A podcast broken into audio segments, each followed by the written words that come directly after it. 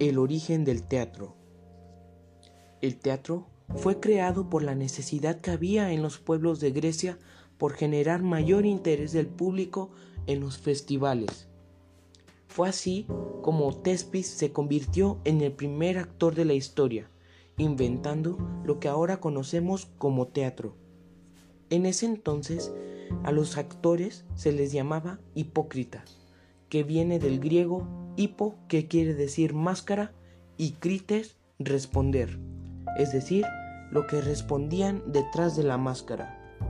De esta manera, diferentes escritores de otros pueblos escribían sus mejores textos para llevarlos al teatro.